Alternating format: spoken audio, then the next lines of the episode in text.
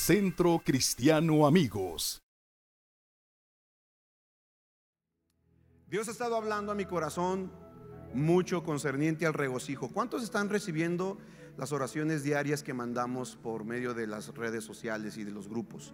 Si tú no estás recibiendo la oración diaria que enviamos es porque seguramente o no estás en Telegram, en la red de la iglesia, o no estás en algún grupo de los que tenemos como hombres, mujeres, jóvenes, porque estamos enviando esta palabra a todos los grupos y todos los días mandamos una oración, oramos por ti y, una reflexión, un pequeño devocional de cinco minutos.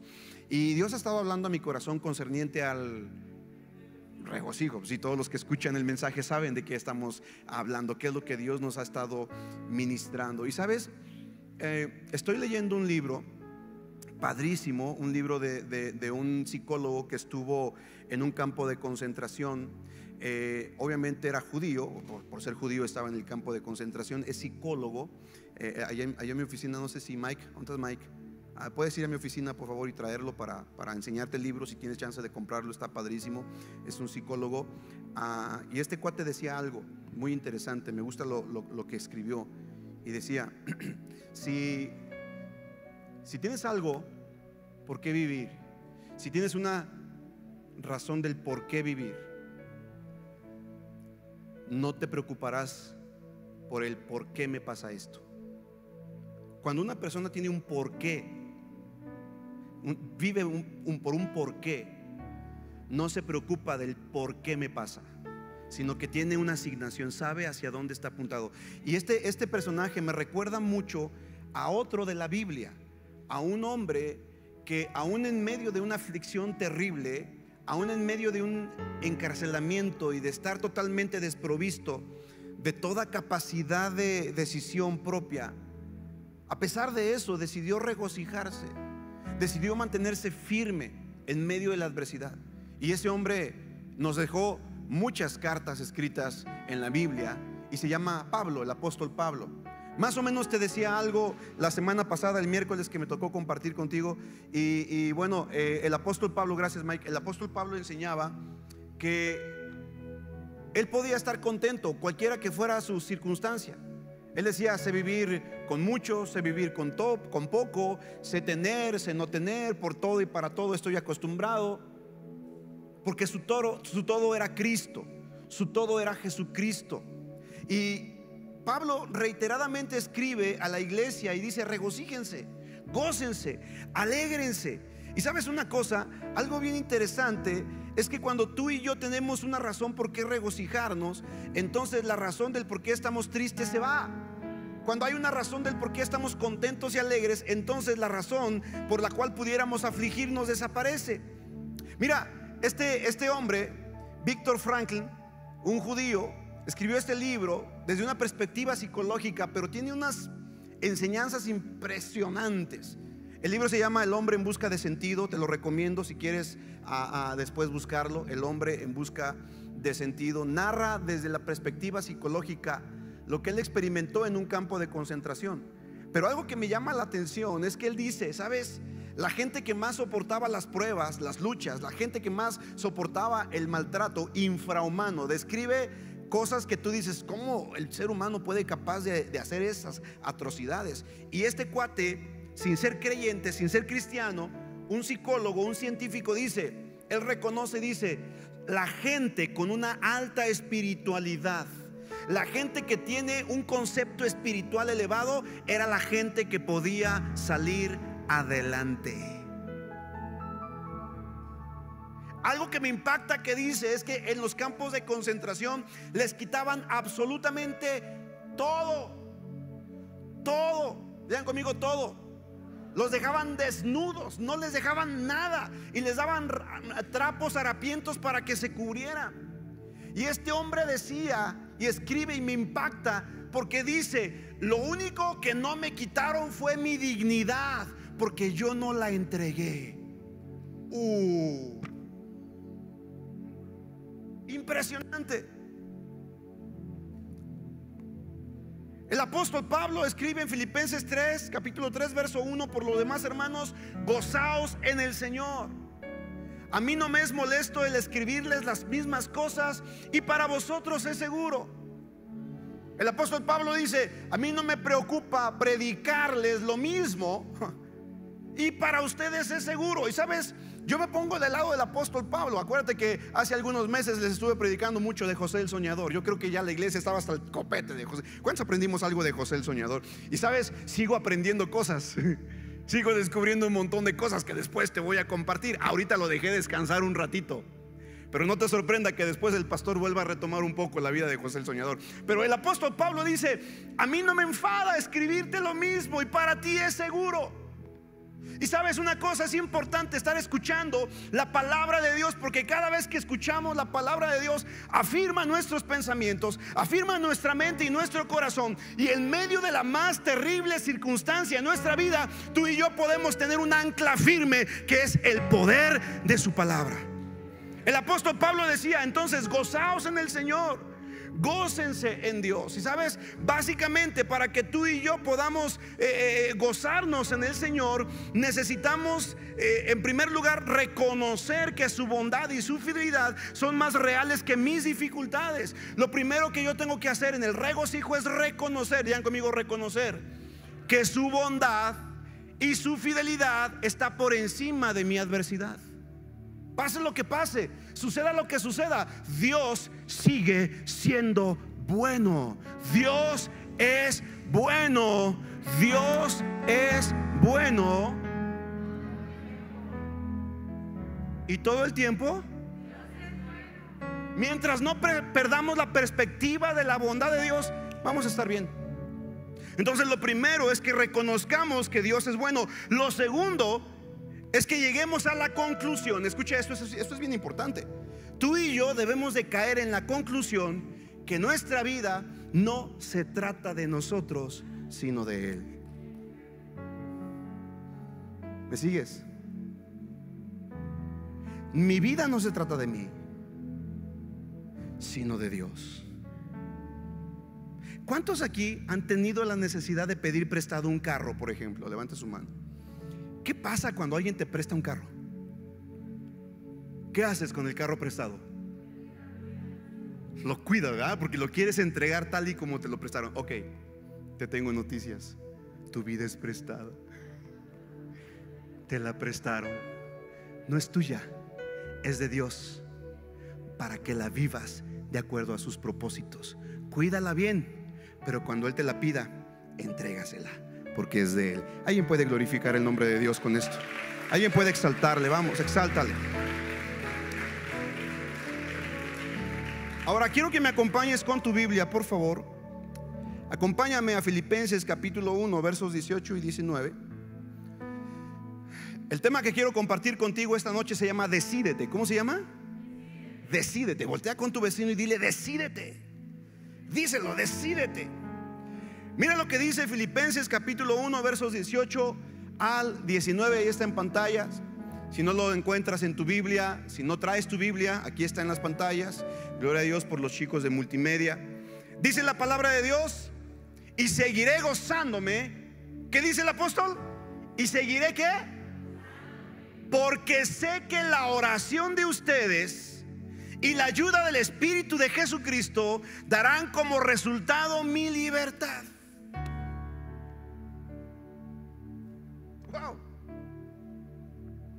Vamos a concentrarnos en estos pasajes sencillos del apóstol Pablo. Pero vamos a extraer de estas verdades bíblicas principios que nos van a ayudar a ti y a mí a decidir mantener el regocijo aún en medio de la adversidad. Te recuerdo que el apóstol Pablo cuando escribió esta carta estaba encarcelado. Le habían quitado sus privilegios y sus derechos. No podía, es más, tenía un guardia que estaba con él encadenado. Si tenía que ir al baño el apóstol Pablo, ¿quién crees que lo acompañaba? Ni modo. El guardia tenía que chutarse todo. Porque estaba encadenado, porque acuérdate que si, que si por alguna razón Pablo escapaba, entonces el guardia pagaba con su propia... Esa era la ley romana. Así aplicaba eh, en el ejército eh, romano. Entonces, estando hacinado, estando confinado, estando en una, en una reclusión, privado de su libertad, el apóstol Pablo en medio de un calabozo dice, y seguiré gozándome. Vaya tipo. Vaya personaje, ¿cómo es posible que en medio de cadenas, en medio de prisiones, en medio de aflicción, oye, si tú y yo cuando viene el cobrador de Coppel a tocarnos la puerta, de Coppel, aquí es, o, de, eh, ¿de qué? De FAMSA, de Electra. ¿Cómo nos ponemos? Ya nos, ay, se nos cae el mundo, se nos viene el mundo encima.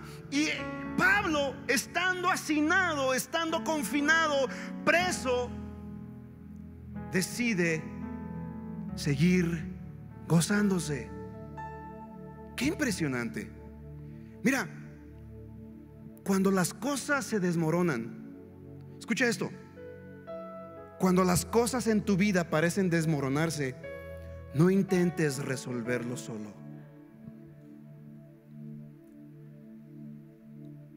Una práctica muy peculiar en el ser humano es que tendemos a resolver o a querer resolver nuestros propios problemas.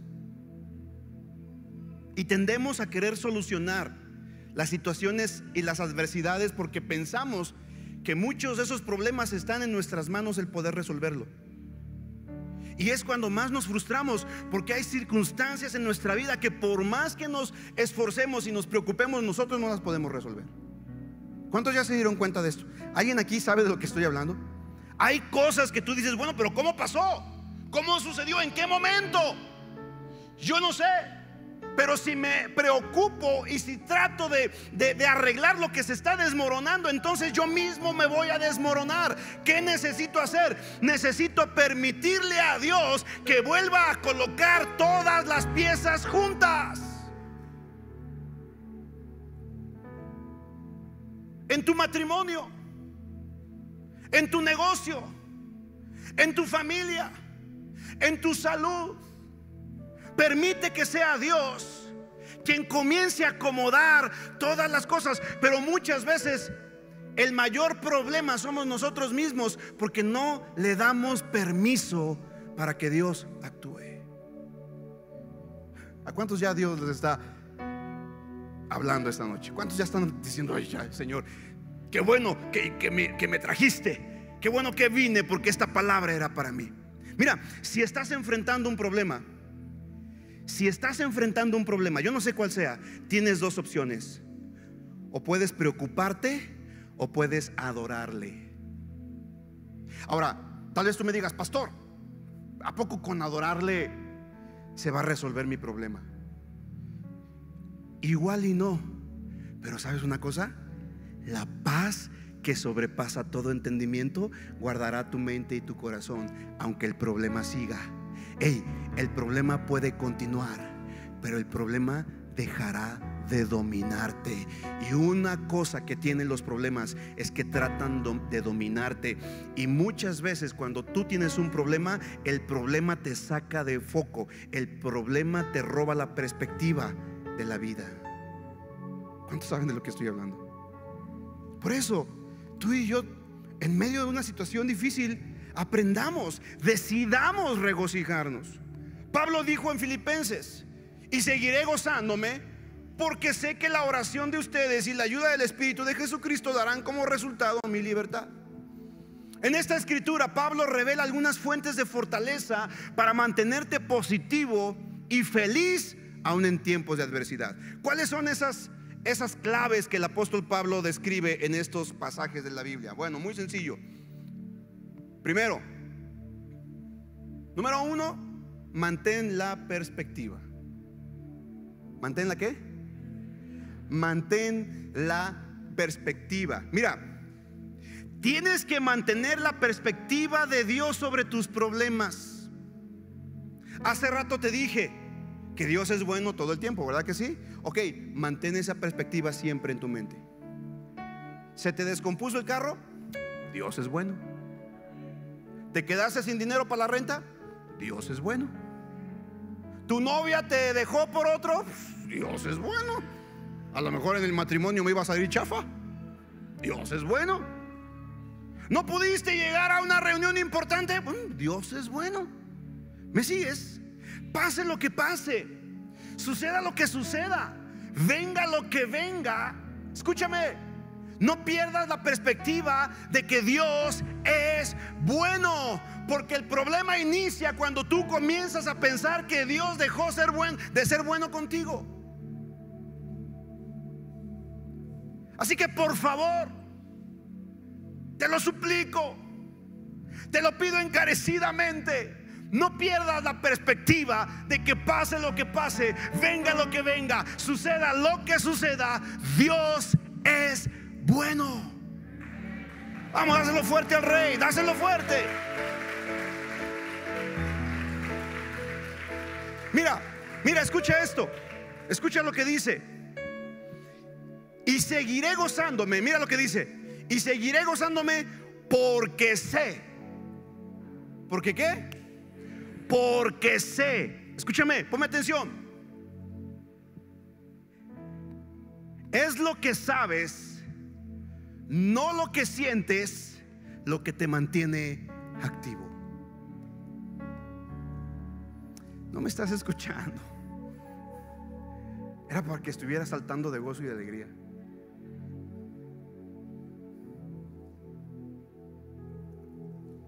Rubén, es lo que sabes de Dios, no lo que sientes de la circunstancia, lo que te mantendrá en el camino de la vida.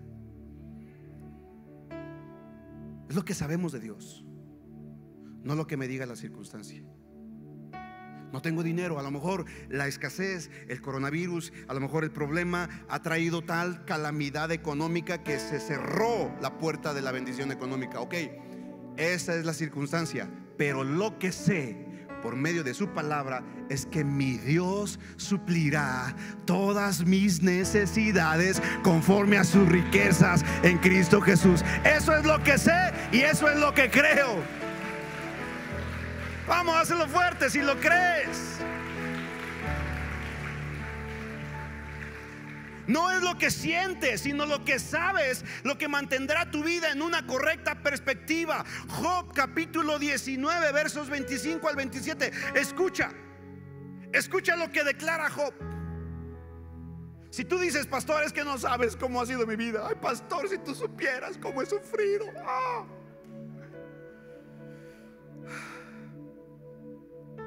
Mira, no demerito lo que estás viviendo. Cada quien sabe cómo le está yendo en la feria. Pero si tú dices, ay, es que mi problema es demasiado grande, demasiado fuerte, no se compara con el de ninguno, ok.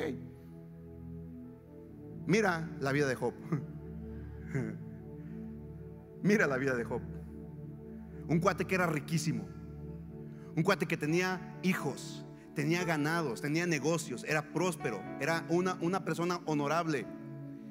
Y de la noche a la mañana literalmente se quedó sin negocio, se quedó sin hijos, se quedó sin salud.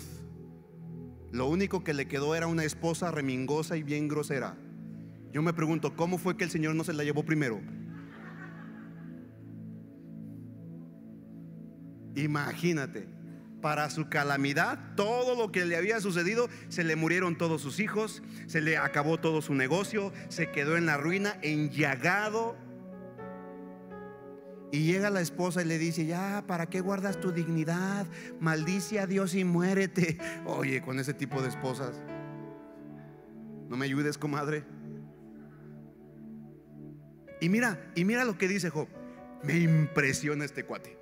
Capítulo 19, versos 25 al 27. Dice, pero en cuanto a mí, está respondiendo Job a sus amigos, en cuanto a mí, sé que mi redentor vive.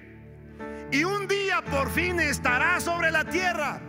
Y después de que mi cuerpo se haya descompuesto, todavía en mi cuerpo veré a Dios. ¡Wow! No perdió la perspectiva, no perdió la mirada, no perdió el rumbo, no perdió el objetivo. Aunque estaba enllagado, aunque estaba perdido, aunque estaba solo, estaba en la miseria, pero no perdió de vista que Dios era bueno. Tú te preguntas, ¿qué es lo que hace que un hombre como Job no pierda su fe? ¿Qué es lo que hace que un hombre como Pablo no pierda la esperanza? ¿Qué es lo que hace que un hombre como Pedro decida morir al igual que su maestro? ¿Qué? La perspectiva de que Dios es bueno.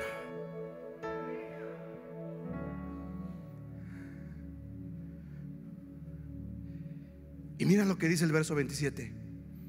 Dice, yo mismo lo veré. Wow, Gigi. Eso en verdad cambia todo nuestro entorno. Porque cuando sabemos que un día estaremos delante de su presencia cara a cara, mirándolo de frente, sabiendo que todas nuestras luchas, todas nuestras angustias, todas nuestras adversidades serán quitadas, decimos, wow, qué padre. Ahorita estoy viviendo esto, ahorita estoy pasando esto, pero un día le veré cara a cara y seré recompensado por mi fidelidad a la obra de Dios. ¿Cuántos dicen amén? Dice, yo mismo lo veré.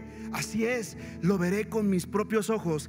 Este pensamiento me llena de asombro. Este cuate,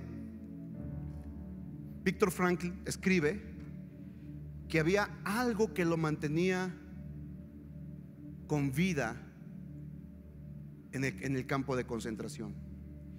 Y era el pensamiento de que un día iba a salir de ahí y a encontrarse con su amada. Porque a su esposa también la llevaron al campo de concentración. Obviamente no supo que después la mataron en la cámara de gases, mataron a sus, a sus padres, mataron a su esposa. Él fue el único que quedó con vida de la familia.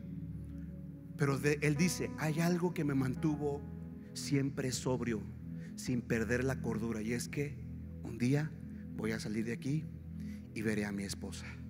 Ahora, si esto hizo a una persona en un campo de concentración no perder la esperanza, el salir de ahí para volver a ver a su esposa, ahora imagínate tú y yo, que pensamos que salimos de este campo de concentración llamado vida y tendremos la esperanza de mirar cara a cara el rostro de nuestro Señor. Vamos, alguien puede glorificar su nombre, alguien puede exaltarle, alguien puede glorificarle con todo su corazón.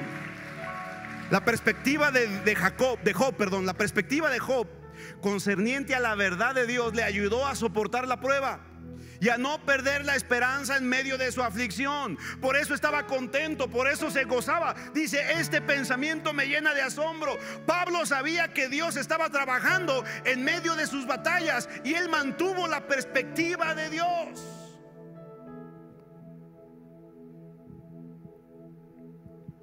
Yo te pregunto, ¿has perdido la perspectiva? ¿Perdiste la esperanza? ¿Dejaste de ver a aquel que te tiene en el hueco de su mano? Hoy puedes salir de aquí diciendo, "Ja, vuelvo a poner mi mirada en Dios y no en la circunstancia. Entonces, número uno, lo primero que el apóstol Pablo hace para mantener el gozo, para decidir regocijarse, es no perder la perspectiva. El consejo que te doy de parte de Dios es mantén tu perspectiva de Dios. No bajes la perspectiva de Dios. Dios es bueno todo el tiempo. Número dos, lo siguiente, mira lo que dice.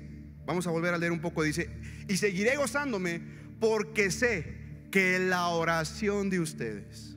Uy, uy, uy. Número dos, lo segundo que te va a ayudar a no perder el regocijo en tu vida es mantener la oración. ¿Mantener la qué? ¿Cuánto tiempo dedicas a la oración? Mira, un cristiano que no ora es como un pez sin agua. Así de simple. ¿Qué pasa cuando sacas a un pez del agua? Se muere. La oración, amada familia, es importante. Es crucial, es fundamental. Yo no sé si tú sabes, pero la oración es la actividad más realizada por todas las religiones. Todas las religiones oran. ¿Sabías eso? Los budistas, los shintoístas, los musulmanes. De hecho, a mí me sorprenden los musulmanes. Tienen una disciplina de oración impresionante. Estén donde estén, ¿verdad? En el aeropuerto, en el supermercado, donde estén, si es la hora de orar, ellos sacan su tapetito, nunca salen de casa sin su tapetito, lo ponen en el piso y entonces directo a la mezquita de Oman comienzan a orar. La oración es la actividad más realizada por la humanidad. La pregunta es, la pregunta es, ¿a quién le oras? ¿Con quién estás conectándote? Hay un montón de gente que se confunde y piensa que, ay, es que hago yoga y, ahí medito, mm, y empiezo con las mantras y las, mm, y las posiciones y que no sé qué, que estoy meditando. Cuidado con eso. Porque todos pueden orar, pero, pero no todos le oran al Dios verdadero. ¿Me sigues? Entonces, los apóstoles vinieron con Jesucristo y le dijeron, mira, escucha, le dijeron, Señor, enséñanos a echar fuera demonios. Enséñanos a multiplicar panes y peces. Enséñanos a sanar enfermos. Enséñanos a caminar sobre el agua. Enséñanos a reprender la lluvia, el, el viento. ¿Verdad que no, dijo, no dijeron eso? Dijeron, Señor, enséñanos a ¿Sabes por qué? Porque los discípulos descubrieron que la fuente de poder de Jesús provenía de su tiempo con Dios, provenía de su tiempo de oración, provenía de haber estado cara a cara con Dios. Jesucristo mismo dijo, yo no hago nada por mí mismo, solo hago aquello que veo hacer al Padre. ¿Y dónde crees que Jesús veía al Padre hacer algo? En la oración.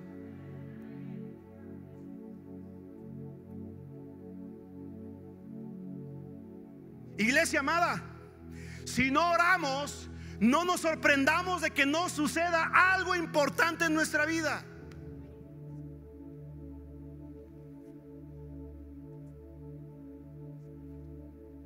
Escúchame esta revelación importante, Gigi.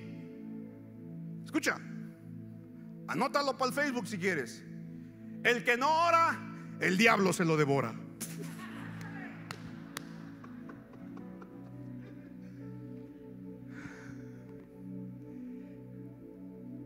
Dijo, sé que están orando por mí.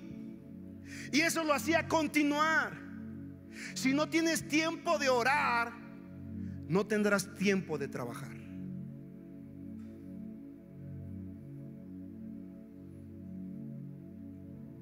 ¿Me sigues o no? Mira, algo, algo se despertó en la iglesia. Estamos orando todos los días. Ahora, la oración en esta iglesia no es algo no, es algo fuera de serie lo que estamos viviendo ahorita. Tenemos más de años, ¿cuántos años con el grupo de intercesión? Más de 14 años con un grupo de intercesión que oran. Ellas han mantenido, ellas tienen 14 años orando. Yo les he pedido a ellas, ustedes tienen que orar por, por mi esposa y por mí. Porque las luchas que tenemos al estar al frente de una congregación, créemelo, no son fáciles. Y su principal asignación es luchar por, es, orar por los pastores, orar por la iglesia. Les ponemos todas las necesidades de la iglesia. Pero ahora se despertó un espíritu de oración en la iglesia impresionante. Yo escucho las oraciones de los hombres y digo, wow, ¿cómo oran? Impresionante. Cada reunión de oración yo aprendo algo nuevo. Los escucho orar y digo, wow, este pudiera estar predicando en lugar de mí. Pero lo siento, a mí Dios me puso aquí, así que ni modo. Y las mujeres también cuando oran, yo digo, wow, ¿sabes? Se suelta palabra profética. Se suelta palabra de impartición. Comenzamos a orar, comenzamos a, a declarar lo que Dios ya ha dicho desde el cielo, lo establecemos en la tierra. Abro paréntesis aquí y aprovecho este tiempo para decir, cuando hablamos de declarar, no estamos diciendo lo que se nos ocurre tomamos lo que ya está escrito y lo establecemos en la tierra. Eso es declarar. Declaro lo que dice tu palabra. Y tu palabra dice, escrito está. ¿Cómo crees que aprendimos? Jesucristo nos dio el modelo. Escrito está, escrito está, escrito está. Eso es declarar. Igual, wow, impresionante. Todos los días en la mañana se suelta palabra profética. Y por causa de la oración de unos pocos, los muchos están siendo bendecidos. ¿Alguien puede darle un fuerte aplauso a Dios por esto?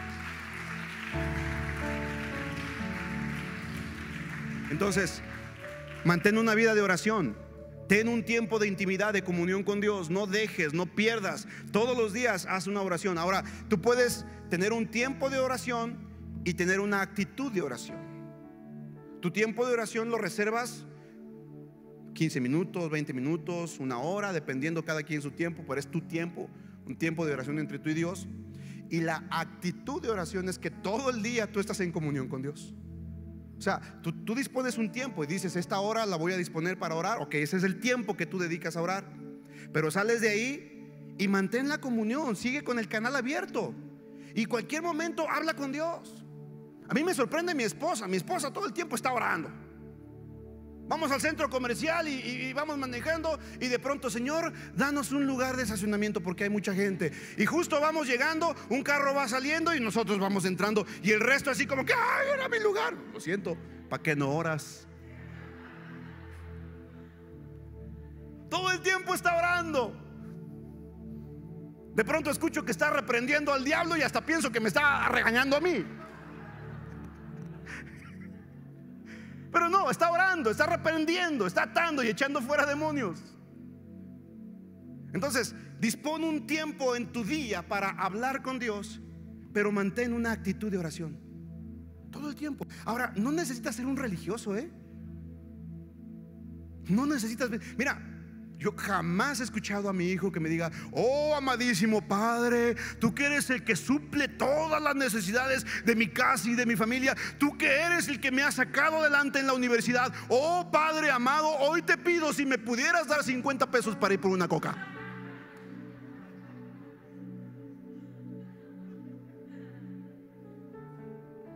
Digo, no estoy diciendo que no te acerques con reverencia, por supuesto, pero sabes, somos hijos de papá. Somos hijos de Dios. Vengamos delante de Él y decirle, papá, ¿me ayudas? No sé qué decidir. Ayúdame, por favor. Tan simple como eso. ¿Me sigue? Oh, no, te estoy diciendo que seas irreverente, por supuesto que no. Pero te estoy diciendo que mantengas un diálogo abierto con Dios todo el tiempo. Habla con papá. Él está dispuesto a escucharte y atender tu oración. ¿Cuántos dicen amén a esto? Número tres, dice, mira lo que sigue diciendo. En estos pocos pasajes, todo lo que, lo que descubrimos, dice, y seguiré gozándome porque sé que la oración de ustedes y la ayuda del Espíritu de Jesucristo. Número tres, mantén la comunión con el Espíritu Santo. Diga conmigo el Espíritu Santo. La persona más importante en esta tierra se llama el Espíritu Santo. El Espíritu Santo es el que guía tu vida, es el gobernador de tu vida, es la persona que tiene que ayudarte a tomar las decisiones. La palabra para Espíritu Santo en el original griego es la palabra paracleto. ¿Y qué significa esto? Es un término legal es un término judicial que significa uno que está llamado a estar a tu lado. Y el paracleto era aquella figura jurídica que representaba al acusado cuando iba delante de un juez. Como ahora pudiéramos decir nuestro abogado. Y que acuérdate que el abogado cuando tú tienes un caso, un juicio, el abogado te diga, te dice, "Tú no digas ¿Ah? Y le dice, déjame hablar a mí. Porque si tú hablas, ¿cuántos ya se dieron cuenta que cuando nosotros hemos hablado la hemos regado? Ah, ¿a poco nomás el pastor? A ver, ¿quién más? Levante su mano. No me dejen solo, amados. Claro, todos. Ahora, escucha, el Espíritu Santo nos dice, hijo, hija, usted nada más confíe. Usted, usted flojita y cooperando. Yo hablo, yo me encargo. Yo estoy aquí para ayudarte. ¿No fue eso lo que dijo el Señor Jesucristo? Y les enviaré al consolador, al Espíritu de verdad, el cual os guiará a toda verdad y a toda justicia. Pero, ¿qué tan conscientes somos de la presencia del Espíritu Santo en nuestra vida? Todos los días habla con Él. Todos los días dile, Espíritu Santo, ayúdame. Espíritu Santo, te necesito.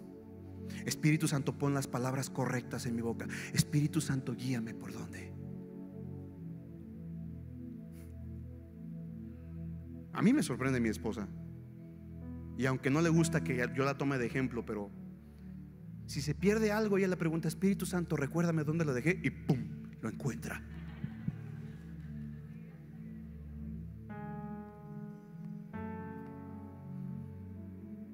No le puedo mentir a mi esposa, no la puedo engañar porque le dice, Espíritu Santo, dime dónde anda mi viejo. ¿Dónde anda mi hijo? Oh, sí, de pronto cuando el, muchacho no llega, tenemos un hijo, ya, ya lo conoce, obviamente, mi hijo. De pronto no llega, ya anda tarde y mi esposa, Espíritu Santo, dime dónde anda. Dime, revélame, ¿verdad? y le habla. Impresionante. Ahora, el Espíritu Santo en nuestras vidas nos ayudará a mantener el curso aún a pesar de las aflicciones y pruebas que podamos enfrentar. Es por medio de su Espíritu Santo que recibimos el poder de Dios. Hechos capítulo 1, verso 8 dice, pero recibiréis poder. ¿Recibiréis qué? Poder. Capacidad para hacer lo que tú no puedes hacer. Ahora, ¿cuántos necesitan ese poder de Dios? Cuando está el Espíritu Santo en tu vida, escúchame, lo que tú no eres capaz de hacer, lo que tú no puedes hacer en tus fuerzas, lo que tú no puedes hacer en tu intelecto. Yo te pregunto, ¿tú crees que yo podría estar aquí parado enfrente de ti predicando? No, necesito al Espíritu Santo. ¿Me sigues?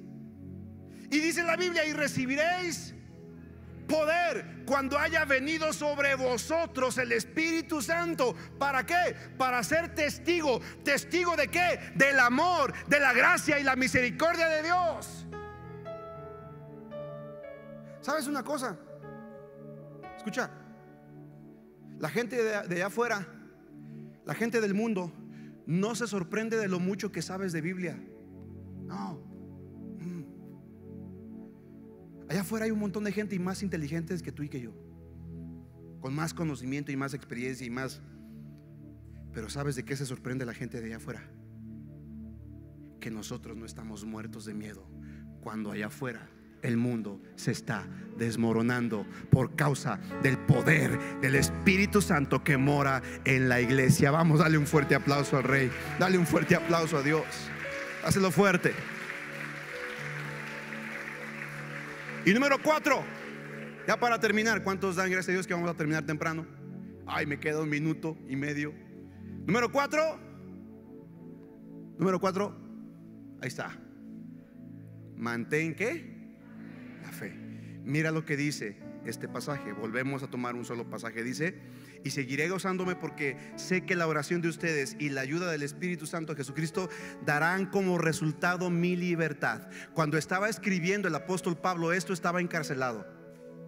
Pero mira, no estaba hablando de su condición actual, estaba hablando de su condición futura. Hoy te digo en el nombre de Cristo Jesús, deja de declarar la condición en la que te encuentras y comienza a declarar la la dirección a la que te diriges. No hables cómo estás ahorita, declara cómo vas a estar mañana. Eso es fe, eso es fe. Vamos, dáselo fuerte a Dios, dáselo fuerte a Dios. No hay nada más poderoso en este mundo que la fe. Jesús dijo, si tuvieras fe como un granito de mostaza, no se requiere una gran fe para mover una gran montaña. Se requiere de una fe genuina solamente y esa montaña se moverá. Debido a que Pablo tuvo la perspectiva de Dios, la oración de él y de sus amigos, el Espíritu Santo y la fe, entonces por esta razón decidió gozarse. Continuó gozándose. Decidió que esta aflicción no le robara el gozo. En este libro, El hombre en busca de sentido, que no es un libro cristiano, créemelo, es un libro de psicología, un psiquiatra judío que desde su perspectiva como, como prisionero en un campo de concentración relata desde una situación médica, psiquiátrica y psicológica los, los estragos que causa y que causó en todas eh, eh, estas personas eh, en el confinamiento, en, los campos de, de, concentración nazi. Él describe desde una perspectiva humana y psicológica todas estas aflicciones. Este hombre fue llevado a los campos de concentración. Toda su familia y todos sus amigos fueron asesinados con gas. En este libro habla sobre que él se mantuvo enfrente de los oficiales nazis completamente desnudos. Ellos se habían llevado la ropa de los prisioneros, le habían quitado su anillo de bodas, le habían quitado sus manuscritos, el trabajo de toda su vida. Mientras se mantenía ahí sin hacer nada, de repente se dio cuenta que había una cosa que los nazis no le podían quitar.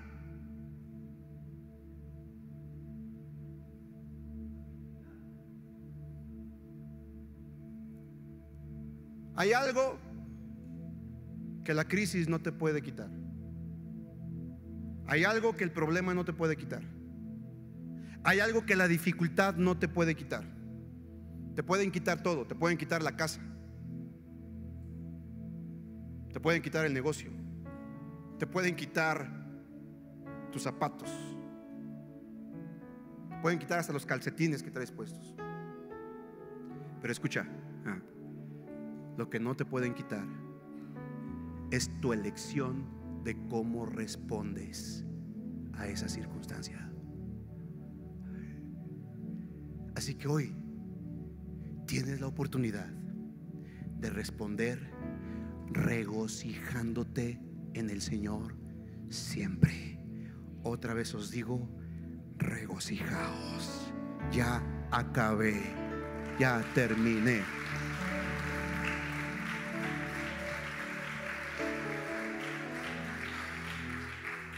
Quiero que te pongas en pie, por favor.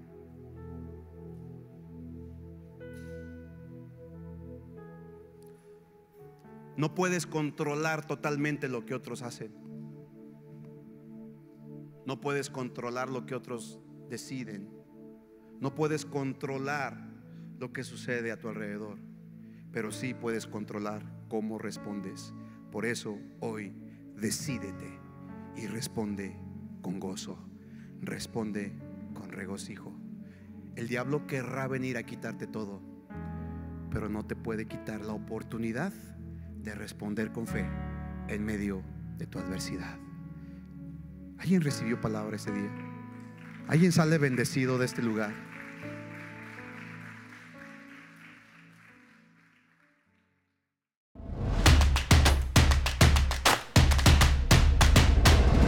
Centro Cristiano Amigos.